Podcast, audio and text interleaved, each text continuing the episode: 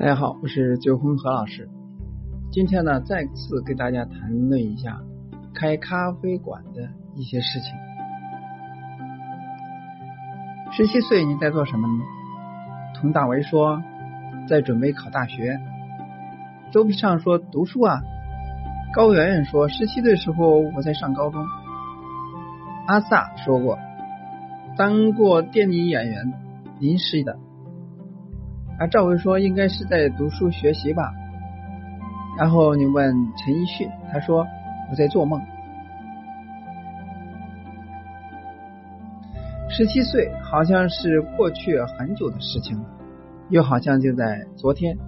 虽然我都快二十七了，但还清楚的记得十七岁的时候上着中国体制下的学，读着老师口中不相干的书，还做着遥不可及的梦。梦想自己喜欢的人喜欢自己，梦想着高中快点结束上大学，梦想去很多地方去远方梦想，梦想有一天开一家自己的书店、影像店、手工店、甜品店、咖啡店。到如今早已不憧憬一剑走天涯，到底还是热爱生活，想。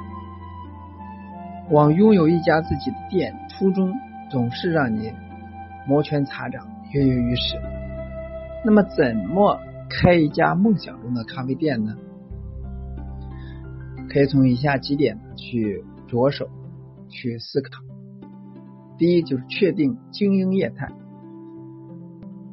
现在咖啡馆时代已经到来，开一个什么样的咖啡店是需要思考的问题。开咖啡馆还是流动的咖啡车呢？经营咖啡馆要需要有租约较长的固定场所，营造出喝咖啡的氛围，有充足的座位。在这里，除了提供咖啡，还能提供食物。在中国人喝咖啡的观念里面，咖啡馆是一个可以聊天、独处、办公、谈情说爱的地方。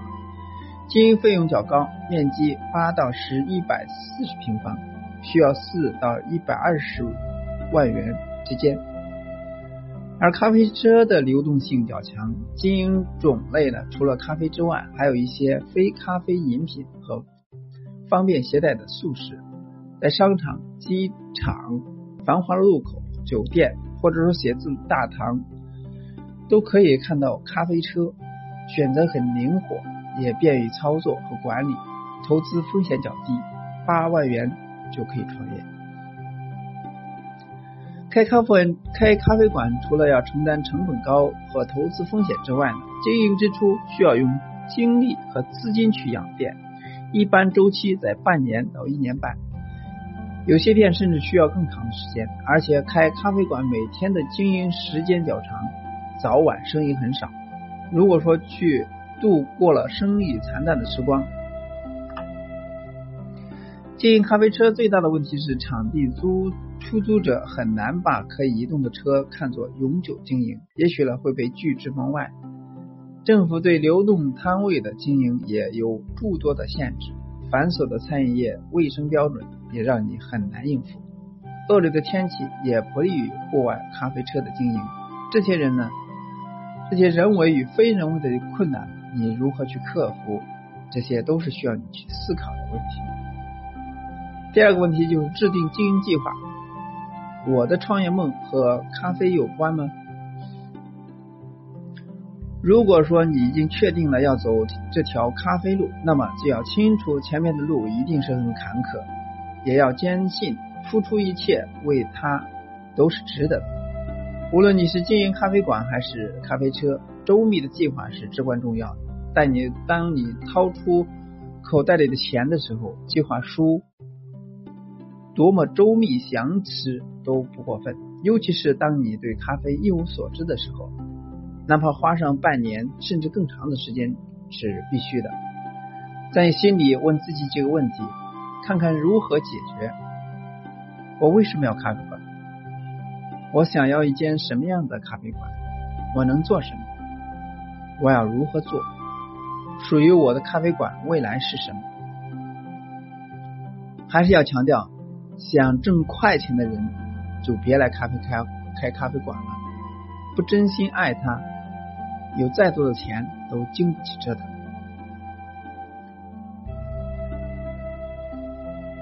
下个问题就是选址，选址，再选址，打破铁鞋的决心去寻找好的地点。开业地点选对了，咖啡馆成功率也就达到了百分之七十。可见选址的重要性。既然你已经决定了要干下去，下一步就是确定最佳的经营位置，建立选址的标准。消费群体，咖啡馆的经营需要有一个稳定的消费群体。接受咖啡理念的人群中，学生、文化人、就餐的人、商务人士占有很大的比重。要去想办法抓住这些人的心，圈出一块将来可能成为你经营场所的地方，数数那里的客人，但不一定每个路过人都是咖啡消费者。和附近的商店了解了一下，什么时间客流量最大。哪怕日子比较繁忙，以及店的客流走向，分析一下经营较好的商家的客人情况，半径两公里之内的消费者有没有喝咖啡的习惯？切记，不一定收入高、品味高的人就是你的固定客户群。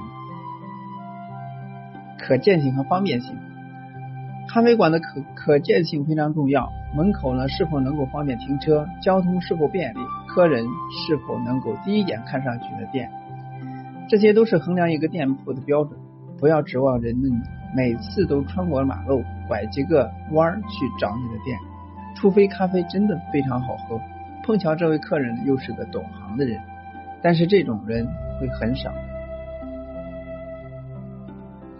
竞争，如果说地区一个地区内没有一家咖啡馆，你也要注意了。也许你是第一个吃螃蟹的人。也许这个区域的人根本就不懂咖啡，不喝咖啡，有一定程度上竞争也是未尝不是件好事。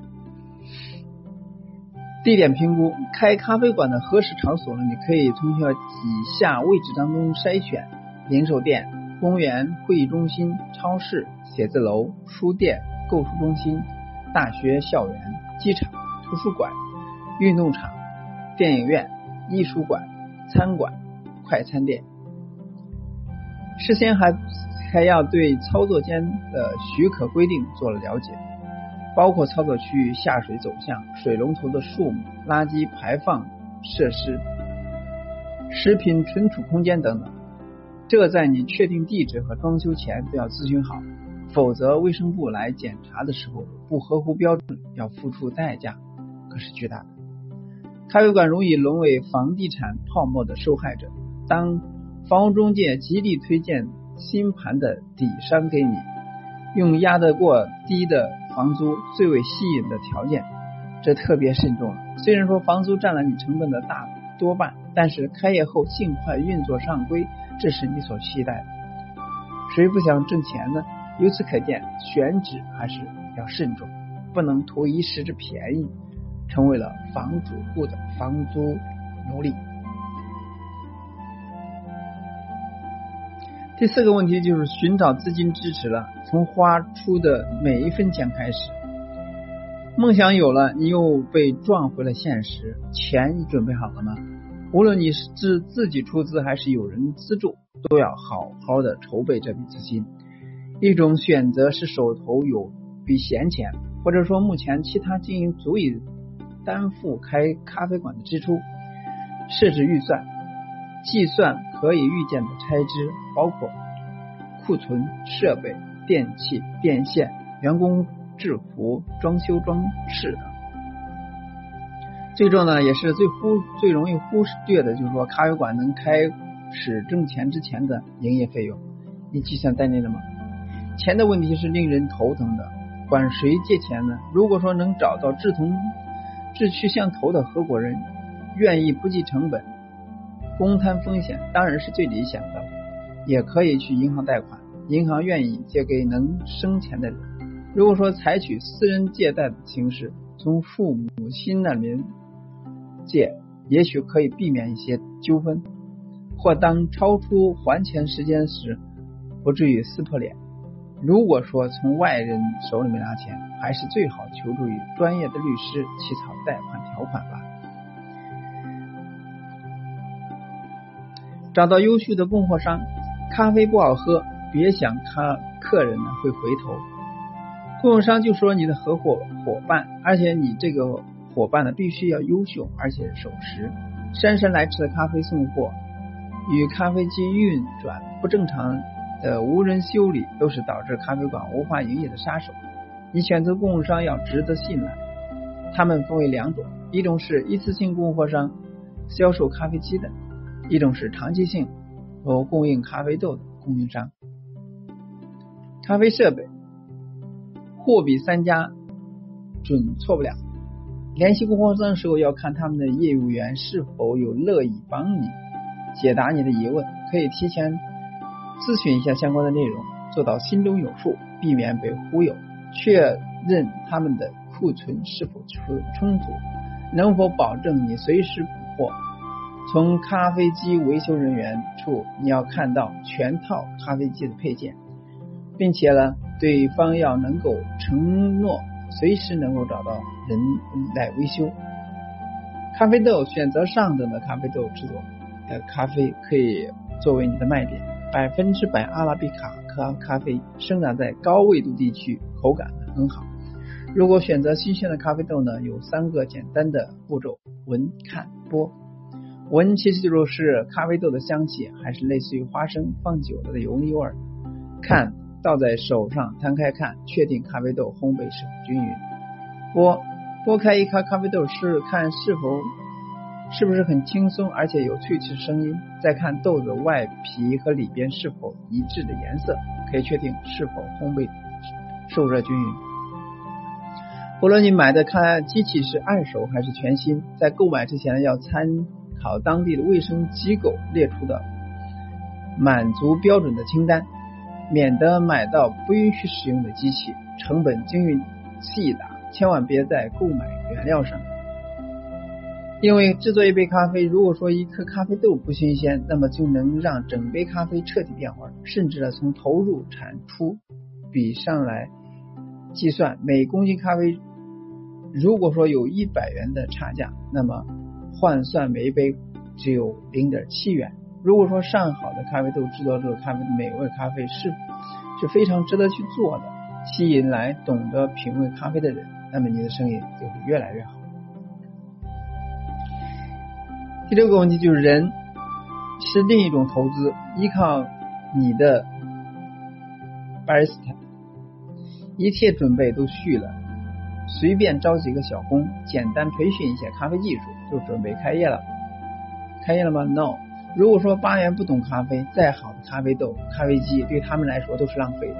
给你的八元，以以足够的东西，让他们对自己的工作感到自豪，制作出最佳的咖啡饮品，提供最优质的服务，才是你想要的。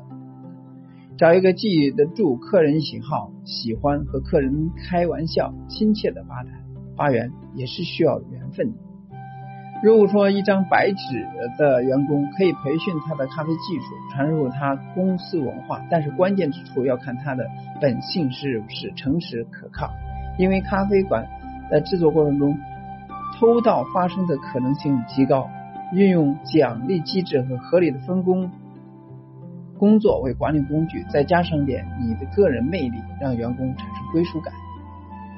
第七个问题就是营销传播了，创意型型销售咖啡，开家主题咖啡馆能吸引来很多固定客，比如说心理咖啡馆、音乐咖啡馆、电影咖啡馆、画室与咖啡、塔罗牌与咖啡、雪茄与咖啡、赛车与咖啡等等。不但节奏传统营销开开销，还能够让更多的人注意到你的店，能够采取的促销手段有。引发传单、分发赠品、优惠打折、优惠新品、赞助活动、登载广告、拓展服务、兴趣培训，开动你的脑筋去新做新颖的宣传方式吧。这个问题其实就是开业大吉，祝你成功。